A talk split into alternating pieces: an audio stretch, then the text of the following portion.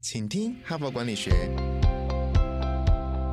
在这里，我们希望用轻松无负担的方式与你分享最新管理新知，打造属于你的哈佛 DNA。我是节目主持人杨玛丽 Mary。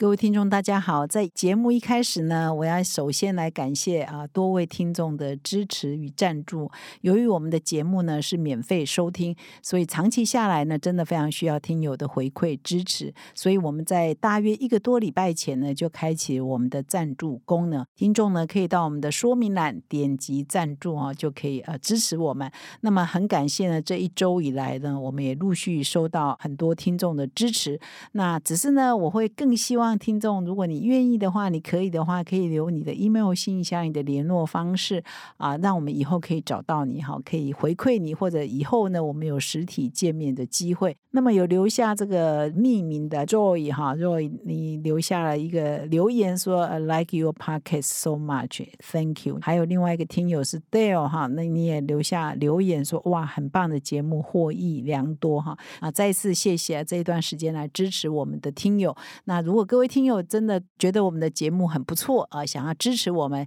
也可以到说明栏点击赞助的链接，就可以支持我们。那么今天已经是礼拜二了哈，所以如果昨天你有听我的节目呢，你就知道说我们这一周又是一个新的单元。那这一周的单元呢，叫做向异业学习，也就是向其他行业的人学习。那昨天呢，我已经介绍了这个哈佛大学商学院非常知名的教授，不过他已经在二零二零年过世。他生前呢，留下了两个非常重要的书哦，或者是创作，一个是破坏式创新，创新的两难，一系列有关于如何做这个。创新的文章跟理论哦，影响全世界。第二个呢，他生前呢也写了一本书，叫《你如何衡量你的人生》。那这一本书呢，也带给很多很多各行各业人很大的启发。那么昨天呢，我就分享他的一段影片。那么这一段影片呢，就来说明说，向异业学习呢，其实是最棒的创新的方法。那他呢，曾经用同一个。PPT 档案啊，去跟 Intel 的总裁，那个时候总裁是 Andy Grove，他是 Intel 的创办人哈，在 Intel 在他任内呢，应该说是最风光的时候，他曾经跟 Intel 的创办人 Andy Grove 分享这个钢铁业怎么创新的故事，给了 Intel 很大的启发。那 Intel 是一个半导体业啊，是一个高科技业啊，怎么会去跟传统的钢铁业学习呢？那克里斯汀森就提供了一个范例，他用同样的投影片，这个钢铁业的投影片呢，去跟那个时候的美国国防部长演讲，那那一天演讲呢，除了部长在，次长在，很多这个国防部的高官全部都在那现场。他讲的故事也是钢铁业的故事哈，并没有在谈军事啊，谈外交哈，就谈钢铁业怎么做破坏式创新。哎，那个演讲呢，也对国防部的官员哦，部长哦启发很大。后来呢，引起国防部很多的变革哦。所以从这里呢，这克里斯汀森就延伸出他的想法，就是在研究里呢展现。创新的一个方式呢，不是说你一直专注在某一个领域，一直生根，一直生根，而是你要去问，在其他哪些领域也曾出现过共同类似的问题，那你是不是可以在其他的行业里头去找到啊创新的元素哦？那个是更重要的哈。所以，如果各位有兴趣了解克里斯汀森是怎么说的呢？欢迎回听昨天的节目。周多妈的哈帕的工商时间，哈佛商学院成功人士必经的五百堂个案修炼，现在台湾就能体验。决策者每天数十到数百资讯不足的决定，HBR 为此导入台湾企业情境沉浸式的个案，提高您的决策胜率。五十个以上跨产业领导者齐聚，强化您的决策思维。第八期领导者学程席位倒数中，早鸟还享七五折优惠哦！现在就到说明栏点击报名，成为成功领导者的一员。其实我们本周的主题啊，是为了回应我们哈佛商业评论呢，在过去两年多来，陆陆续续每个月呢都会开这个个案教学的课程。那我们偶尔呢就碰到一些学长姐问我们一个问题，说：“诶，我来自的行业呢，比如说是半导体业，那今天要谈的个案呢是一个餐饮集团怎么做决策的个案教学。那我在半导体业，我对餐饮业都不懂啊，我听餐饮业哎，可能对我没有什么帮助哈，所以我今天呢，是不是就请假哈，下一次再来补课啊？或者是倒过来也一样啊，就是哎，我在餐饮集团呢，哎，今天要谈的是什么牙医诊所的个案？哎，这个跟我差太远了，医疗我也不懂，所以今天的课呢，是不是我就先不上，然后我下一次再来补我喜欢上的课程？那学长姐有这种问题，其实也常常会让我很紧张，就说，哎，我们上课都是礼拜六啊，每一个月一个礼拜六，我会不会再 浪费他的时间哈？所以呢，我们就从《哈佛商业评论》这个资料库里头，我们有庞大的资料库，累积了将近十七年的资料库呢，去寻找啊有没有什么专家啊、教授啊或管理大师曾经回答过这个问题，就是异业学习哈。那真的不让我们失望，我们真的找到蛮多很大师写的文章，都在谈说异业学习是价值非常高的，是让我们创新的一个非常重要的泉源。就是说，我们一直呢，如果只在一个领域内生根、生根、生根，你就开始有很很多的盲点，你就看不到很多的新的视野跟视角，所以你要常常走出你的行业，去跟其他的行业学习呢，你才是可以得到很多创新的灵感跟来源，常常都是这样子来的哈。所以，我们这一周呢，就从这个学员的疑问啊，然后引起我们的这个关怀，说向异业学习的价值是什么，那就变成我们本周分享的主题。那么今天呢，我要分享的这一篇文章的标题呢，就是“最佳创意解决方案藏在你的产业圈外”。哈，这个标题很直白然后，就是你的产业以外呢，你才能够找到最佳的创意解决方案。那么这一篇文章的作者呢，他的背景呢，对《哈佛商业评论》而言比较不一样。他并不是我们常见的，我们常常很多 writer 都是大学里头的教授，或者是气管顾问公司的负责人，或者是领导力的教练啊。那么今天呢，这一篇文章的作者比较不一样啊，他是另外一家媒体的创办人哈，他是比尔泰勒，比尔 Taylor 哈。它是有一个很有名的杂志叫 Fast Company 快速企业哈 Fast Company，它专门在写创新啊、科技创新啊、新创企业哈，以这个为主的一个媒体啊，非常的有名。其实我长期也都会看这个杂志哈。那这篇文章啊，就是这一个杂志的共同创办人所写的。那么比较特别的是说，哎，我也是看了这篇文章才知道，说比尔泰勒他以前呢也是哈佛商业评论的编辑。那么 Fast Company 呢，就是两个曾经在哈佛商业评论工作过的编辑，他们离开 HBR 后一起去创的一本杂志哈。可见呢，哈佛商业评论也培养了很多这个美国的编辑哦，或者是这个出版的人才哦。因为这个 Fast Company 的确也是一个非常有影响力的财经杂志。那比尔泰勒呢，就这篇文章的作者，一开始呢就点出来说，现在全世界啊，大家一定深有同感，就是呢快速在变化，而且呢时代呢是相当的不确定哦，变化非常的快，所以每一个工作者跟每一家企业，其实都面临很大的挑战，就是要快速转型、快速学习、快速应变哈，所以我们的学习的速度也都是要很快。那他认为说，在这样的时代里头呢，其实很多挑战都是你的行业从来不曾发生的，所以要应付这个挑战，最好的方式呢，就是向他们以前不曾工作过的领域里头的专家去学习，因为很多变化都是不曾碰过，你的产业也没有发生过嘛，所以你现在应变呢最好的方式，就不是从你现有的产业找，而是去其他的行业找嘛，哈。所以他一开始呢，就画龙点睛的指出这个重点，也就是向业学习，向陌生人取经呢，是在这个变化动荡、快速的时代下更重要的一个事事情。那么作者呢，接下来就采用两位专家的研究来说明说，跨域学习真的是很棒的。那他引用的什么研究是有两个学者专家，一个叫克里斯多夫，一个叫迈克哈。这两个人呢，曾经研究过商业史上比较重要的伟大的发明跟创新哈。那么根据他们的研究呢，有一个案子呢，就是亨利福特哈，大家都知道福特汽车啊的创办人亨利福特呢，他最有名的例子就是他开始用这个大量制造业的方法，工厂生产线的方法来生产他的汽车嘛。那大家可能都知道是这样，但是大家知道他生产这个汽车。的理念跟概念是从哪儿来的呢？原来在一九一二年，亨利福特呢有机会呢去参观了这个芝加哥的屠宰场。那么他就看着这个钩子哈，有一个轨道啊，那轨道上有很多钩子，那么肉呢就挂在这钩子上，那他就会沿着这个轨道这样绕嘛哈，那绕到一个人面前，他就完成了一份工作，然后再绕到另外一个人面前，又完成了另外一份工作哈，所以就按有一个生产线的概念，在一百多年前已经有这个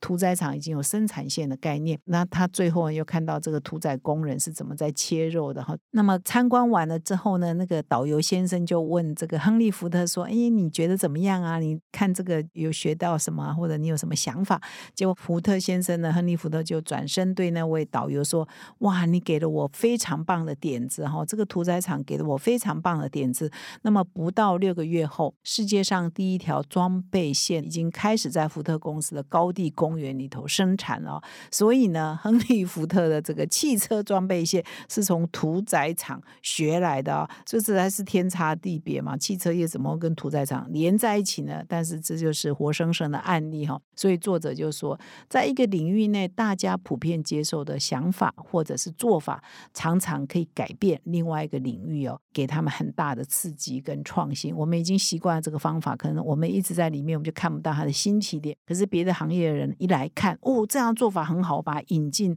到我的行业去呢，诶，就会产生很大的创新哦，所以这里呢就举了亨利福特的例子。那么这篇文章呢，除了亨利福特的例子，还有举了好多好多的例子，都在说明同样的道理，就是你要在你的产业以外呢，寻找新的创意。那这里呢，就又举了一个在疫情啊，新冠疫情底下啊，他举了一个例子，就《华尔街日报》上呢曾经有过一篇文章啊，就是说在芝加哥呢有一家医院呢，因为这个。呃，新冠疫情爆发之后呢，有很多很多的病人嘛，这个病床都不够，所以那个医师啊就承受很大的压力哦，不堪负荷。那在这个医院里头的牧师哈，这个医院里头有肤色牧师，就要协助这个医护人员怎么样处理压力过劳，或者面对生死哈，或者是疫情突然间爆发之后啊，这个人满为患医院里头，他那个精神压力，他他这个牧师呢，就是要协助的医护人员，医护人员面对病人，可是医护人员。自己压力也很大，所以这个牧师呢就要协助这医护人员怎么处理他们的情绪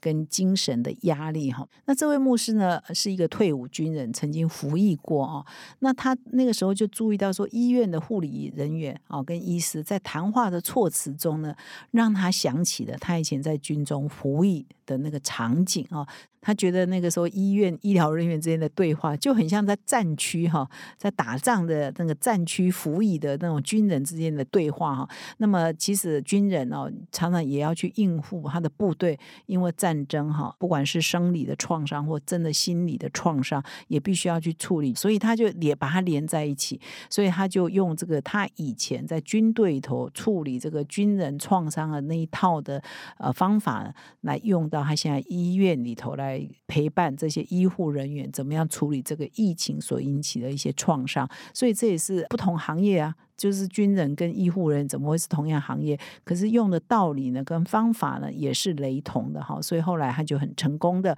辅导他们医院的医护人员可以度过那个阶段的创伤。那这篇文章举的第三个例子哦，就是在伦敦呢有一家医院啊，它专门呢是非常擅长于照顾儿童的心脏病患啊，以照顾儿童心脏病患闻名啊。但是呢，这个医院的把病患照护的这个流程呢，其实是不顺畅啊。就是说，从 A 流程要到 B 流程这种交棒的作业、交接的作业，常常让这个医护人员、让管理者呢很伤脑筋。后来呢，这家医院的心脏外科主管。跟儿童科呢，加护病房的主管这两位医师呢，就想说，我们有没有办法改善我们的流程？有没有其他领域、其他行业很像我们这个流程的哈？那不要跟医疗业取经，我们要跟其他行业取经哦。那么他们就在问呢，就是哪一个行业哈，哪一个领域的这个交接哈是非常高难度，然后可以做的最好的是哪一个团队哈？所以呢，他后来就研究出来是法拉利一级方程式赛。赛车队的维修站技师团队，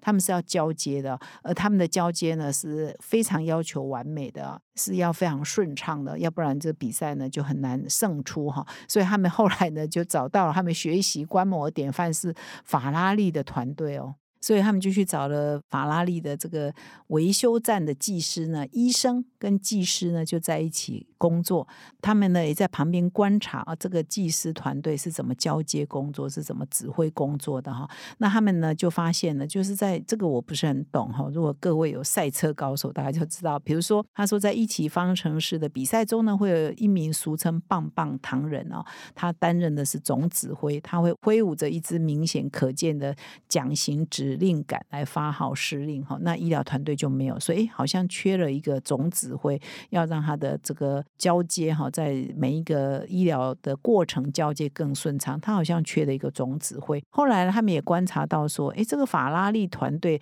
在技师团队在工作的时候啊，绝大多数呢都是保持沉默，但是周遭因为是有比赛嘛，所以周遭是很嘈杂的哈，就加油声啊，各种声音是非常嘈杂的。可是团队工作是可以保持非常静默的、很沉默的、很专注的哈。所以这后来这个医疗团队呢，就不断跟这个法拉利的技师团队磨合，就真的学到了很多技巧啊，可以在他们的这个医疗的工作的现场，就后来就真的大大的改善他们的整个交接的作业的流程跟品质，当然就大幅减少了医疗的疏失。那这篇文章有第四个范例哈，所以其实这篇文章就不断的举很多范例来说明呢，就是最佳的创意方案就在你的产业以外。那这第四个案例呢，是在讲一个警察局长的故事。那么在美国的罗德岛州呢，有一个警长啊，他就很希望呢变革他整个的团队。那后来呢，他觉得说，哎，要创新的方法呢，可能他从哪里得到一些灵感，要到异业去学习，其他行业学习，就想出了一个办法哈，有一个方案，